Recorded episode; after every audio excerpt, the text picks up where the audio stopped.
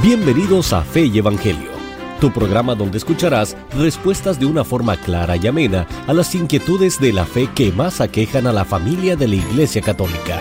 Te invitamos a que te quedes con nosotros en tu programa Fe y Evangelio con el Padre Juan Rivas.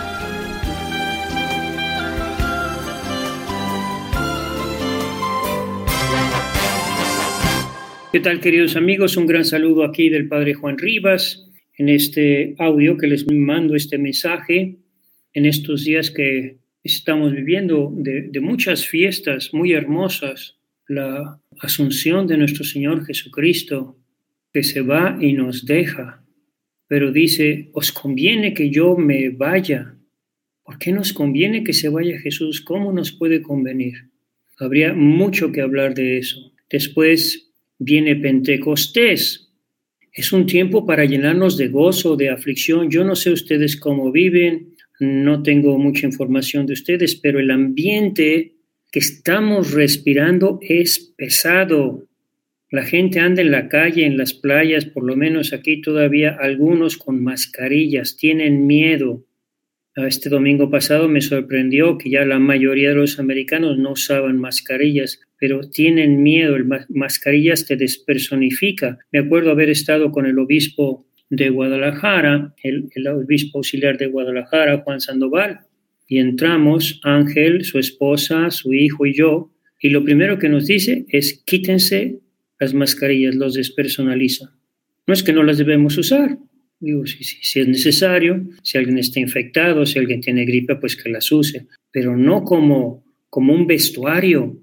Y fíjense lo que pasa en algunas iglesias. La otra vez me pasaron un video de, unas feministas, ¿ah? todas con el, pañuelo hasta la nariz, eh, haciendo pues, para justo en medio, rompiendo imágenes, haciendo desastres en la iglesia. Yo les dije, ustedes son los culpables. ¿Por qué? Porque todos andan enmascarados. Toda la gente anda enmascarado, pues entonces, ¿qué les cuesta a los ladrones y a los, y los vándalos meterse también enmascarados? Ustedes mismos están provocando esa situación. La razón por la que ustedes la usan es una, los enmascarados, pero no se entran enmascarados en la iglesia. O si entramos enmascarados, nosotros mismos favorecemos esas cosas. Entendamos que esas cosas están sucediendo después de que usaron las mascarillas. Entonces, tómenlo ustedes como quieran. Entonces, Ah, y luego viene, por eso necesitamos un Pentecostés que nos ilumine, que nos dicte lo que debemos hacer, porque incluso los mismos sacerdotes ya estamos confundidos. Unos piensan de una manera, otros piensan de otra. Incluso en mi comunidad no estamos de acuerdo en todo, en todas las situaciones. Ayer precisamente estábamos hablando del humanevite, una doctrina ah, infalible, dogmática de Pablo VI, porque se publica para dirimir una discusión sobre los anticonceptivos, y ya no estamos de acuerdo todos los padres, unos que sí se vale, otros que no se vale, otros que quién sabe qué tanto, que ya se vale todo. En mi misma congregación no estamos ya de acuerdo en las normas morales, en los criterios, en a dónde nos llevan en la iglesia, no estamos de acuerdo. Entonces, ¿qué vamos a hacer? Pues Dios no nos va a abandonar. El Espíritu Santo vendrá en vuestra ayuda y os enseñará todo, os recordará todo lo que yo os he enseñado. Entonces tenemos que pedir al Espíritu Santo que nos guíe y que ilumine a nuestros sacerdotes, a los obispos, al Papa, que nos guíe a todos. Pero ustedes déjense guiar y por eso necesitamos de este Pentecostés. No solo para quedarnos en la confusión, sino para quitarnos ese, ambiente pesado de angustia, de miedo, de inseguridad, porque son muchas, muchas cosas que están todas revueltas la violencia que no cesa, los, los asesinatos en las escuelas en Estados Unidos, la guerra en Ucrania, el aborto, los crímenes, las violencias, los abusos de las mujeres, todo, todo, todo eso nos está enfermando a todos. Digo, yo no tengo mujer ni tengo hijos, pero todo eso también a mí me afecta, me enferma. Entonces, ¿qué necesitamos todos? Una purificación en fuego que nos llene de gozo, de alegría, de paz. Por eso mi recomendación para este Pentecostés, para todos, es váyanse a un evento carismático en una iglesia, si es posible, y si no, en su casa. Júntense varias familias, cuatro, cinco, seis familias, no más de ocho, ¿sí? A invocar al Espíritu Santo.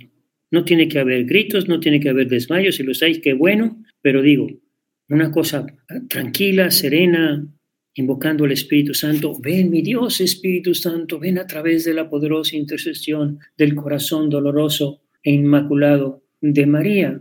Pedimos al Espíritu Santo, lo pedimos con sencillez, lo pedimos con humildad, reconocemos nuestros pecados, nos, nos acusamos, nos confesamos públicamente que somos pecadores, pedimos perdón a Dios por mis pecados, por los pecados de mi familia, de mis hijos, etc. Y después consagramos el lugar a la Virgen María y después le pedimos a la Virgen María que nos ayude a interceder para que venga el Espíritu Santo y nos llene nuestra mente de luz, nuestro corazón de paz, nuestra alma de consuelo, nuestra voluntad de fortaleza, nuestro cuerpo de salud, que se vayan todas esas enfermedades, porque si no ahora que, que la viruela del mono pues ya, otra vez todos encerrarse. Pues, ¿qué vamos a hacer? Así no podemos vivir.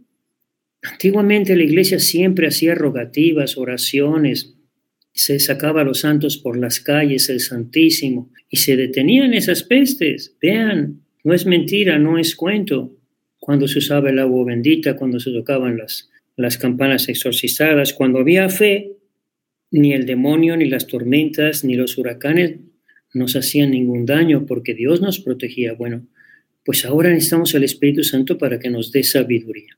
Como digo, yo ya, ya incluso me siento inútil, ¿sí? Para poder hablar con, con libertad, para decirles todo lo que pienso, cómo veo las cosas, pero todo el mensaje tiene que ser de alegría, de paz, de gozo, de confianza en el Señor. Tengo un Dios poderoso que me ama. Tengo un Dios poderoso que me ama. Tengo una madre poderosa que me protege y que viene a aplastarle la cabeza a la gran cucaracha. Viene María. Tengo mi ángel de la guarda, tenemos nuestros santos. Toda la iglesia celestial la debemos invocar al Padre Pío, a San José, a Santa Teresita, a todos nuestros santos, invocarlos para que se nos quiten todos nuestros miedos y para que venga el Espíritu Santo con mucha fuerza. Y después de eso tenemos la otra gran fiesta, gran, gran fiesta, la fiesta del Corpus Christi, donde en todas las iglesias deberíamos de volver a tener una hora de adoración con los niños, a la hora que sea, a las 10 de la mañana, a mediodía, a las 6 de la tarde. Se invita a todos los niños de la iglesia, háganlo este domingo. Los que lo quieran organizar, se visten los niños de blanco, se ponen unas flores atrás del altar, atrás de, las bancas, se reza el rosario, ah, se canta, se levantan los niños, recogen una clavel, una rosa y la depositan a los pies de Jesús y van cantando cantos infantiles de comunión bonitos, como ese que cantábamos antes. Vamos niños al sagrario, que Jesús llorando está, pero viendo tantos niños, muy contentos se pondrá. Entonces los niños necesitan a Dios. Necesitan para que también a ellos se les quitan el miedo, necesitan rezar a sus ángeles, rezar a Dios. Entonces tenemos esas fiestas, ¿sí? Y la fiesta, la, razón, la primera fiesta, que es la de la Asunción, ¿por qué Jesucristo dice, os conviene que yo me vaya? Porque nos tiene que dar algo mejor. Pero si tú te quedas sin Cristo, y además no recibes ese don mejor, ¿qué te va a suceder? ¿Qué te va a suceder? Te vas a llenar de miedo que la economía, que, que, la comida, que, que, la crisis de hambre, que, la enfermedad de los, del monkey, que la enfermedad del coronavirus. Te vas a llenar de miedo, por tonta, por necio, porque Jesucristo te lo dijo, os conviene que yo me vaya porque te voy a dar algo maravilloso. Porque, ¿qué nos puede convenir? Mejor que tener a Cristo vivo entre nosotros. Diga, ¿qué nos puede convenir? Para que haya conveniencia, tiene que ser algo mejor. Es como si tú tienes un Cadillac, ahí nuevecito sin usar en la cochera, y llega uno y te dice, te cambio tu Cadillac por mi Volkswagen descompuesto y sin llantas. Pues qué estupidez. Eso no me conviene porque me quitan algo que vale más y me dan algo que vale menos. Me conviene si, si me cambias mi Volkswagen descompuesto, chocado, sin llantas, por un Cadillac nuevo, por un carro nuevo, por un Tesla, ahorita sería un Tesla. Pues bueno, entonces, ¿qué vas a hacer? Si tú no recibes eso que Dios te da, te quitan a Dios, os conviene que yo me vaya, porque va a venir algo maravilloso sobre ustedes. Les voy a dar algo que vale más que mi presencia física. Va a ser algo maravilloso. ¿Qué es eso que Dios nos promete? A los que le amamos, a los que creemos en el poder de Cristo resucitado, a los que creemos que subió al cielo, no para dejarnos aquí con los problemas y los relajos que tenemos, sino para enviarnos algo mejor, para defendernos precisamente de esas tristezas, angustias, guerras, enfermedades, inseguridad, temores, enfermedades. ¿Qué es eso, hermano? Porque si lo tuvieras, todos tus miedos, todos tus temores desaparecerían como desaparecieron de los apóstoles. ¿Qué es eso? Os conviene que yo me vaya, porque si me voy, enviaré al consolador, al abogado, al paráclito. Pero ¿cómo te va a ir a ti?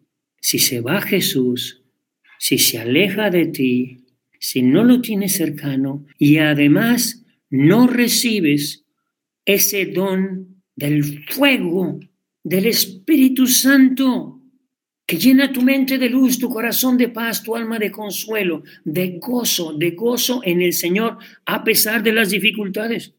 Te llena de paz, te llena de luz, te llena de consuelo. Ya no te vas a sentir sola, ya no te vas a sentir solo, porque tienes el Espíritu Santo. Entonces aquí nos tenemos que preguntar, ¿qué caramba se está pasando en la iglesia?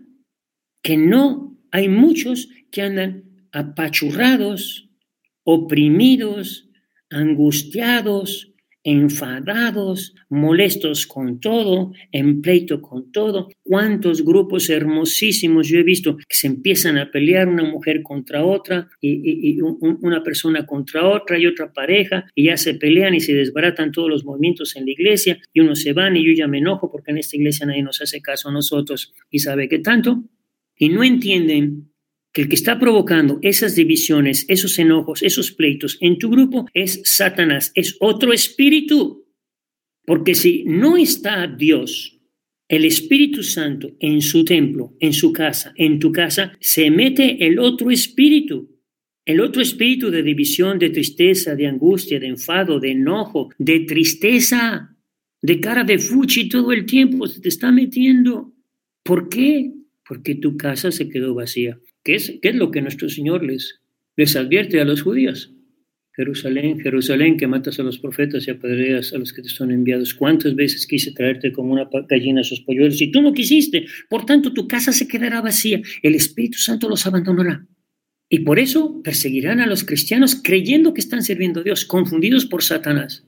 Esa gente religiosa se confundieron por y se volvieron criminales, asesinos y creían que estaban dando gloria a Dios, como Pablo cuando colabora para el apadrimiento de Esteban, hasta que no llega el Espíritu Santo y los transforma a todos.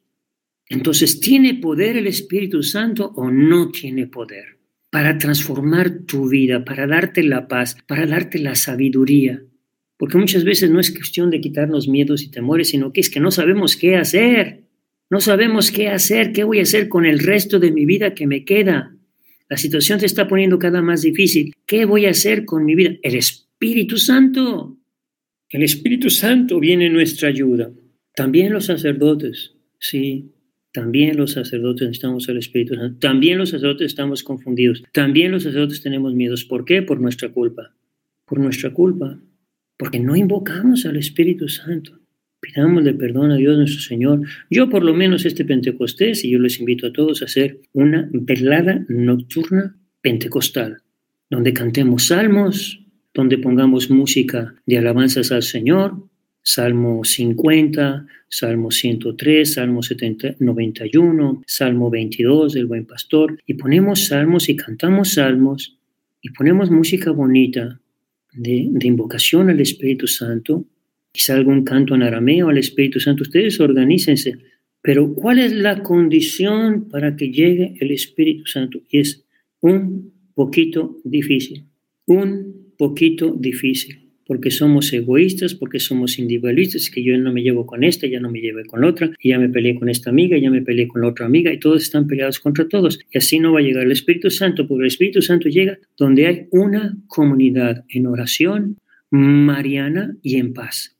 Y estamos todos en paz y no tengo envidia, ni rencores, ni celos de la otra, que, tiene un carro mejor que el mío, que se viste mejor, que, a mí no me hace caso el Padre. Todas esas cosas no, no, no va a llegar el Espíritu Santo ahí. Entonces tenemos que juntarnos en comunidad. Eso es lo más difícil. Juntarte con cuatro, cinco, máximo ocho familias en tu casa, invocar al Espíritu Santo, irte a tu iglesia y desde las ocho de la noche hasta las tres de la mañana, ¿sí? De que el sacerdote esté ahí, no de que se va a ver televisión. No, Señor, aquí se me queda. Nada de, ir a ver televisión. ¿sí? Pero, pero que todos participemos para que venga con María el Espíritu Santo. Si hacemos lo mismo que Pentecostés, nos reunimos en oración sencilla, humilde, constante, ferviente, donde todos estamos en paz, tranquilos, sin prisas, sin, sin, ver reloj.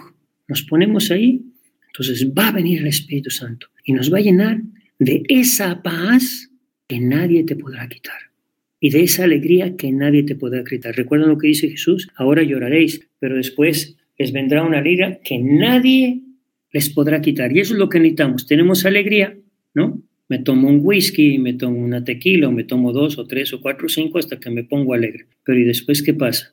Vuelvo lo mismo. Sigo con cara de fuche, sigo enfadado, sigo peleado. Entonces yo necesito una alegría que nada, ninguna circunstancia me pueda quitar, un gozo y una paz que nada me puede quitar. Y eso es donde el Espíritu Santo. Así que por eso les digo este Pentecostés. Y las fiestas son las fiestas, es decir, o, o lo haces en Pentecostés o ya no te llega. Dios, el Espíritu Santo sopla donde quiere cuando le da la gana, pero para eso están las fiestas. El tiempo de la misericordia es el tiempo de la misericordia, el domingo de la misericordia es el domingo de la misericordia, la Semana Santa es la Semana Santa.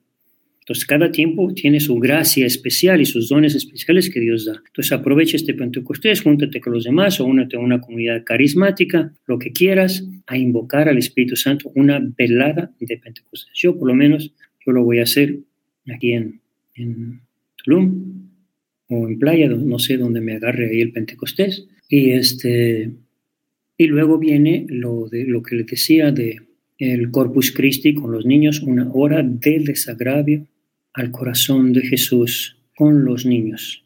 Se los encomiendo a todas las señoras de la Legión de María, a todas las catequistas, a todos los sacerdotes que, que escuchan este mensaje, un gran saludo con los niños una hora de adoración ante el Santísimo, rezando el rosario y cantando cantos de, de, adoración a nuestro Señor. Nada más eso, queridos hermanos, que Dios los bendiga. Un mensaje del Padre Juan Rivas, mensaje de esperanza. Estamos en eso, motivos para la esperanza. Tengo un Dios poderoso que me ama, tengo un Espíritu que me llena de fuego, de gozo y alegría, y tengo una Madre Santísima que me cubre con su manto. Que Dios los bendiga, que tengan un bonito día. Bye. Muchas gracias por sintonizar esta edición de tu programa, Fe y Evangelio, con el Padre Juan Rivas. Escúchalo en vivo de lunes a viernes a la 1.30 de la tarde, hora de Los Ángeles, con repetición a las 7.30 de la noche.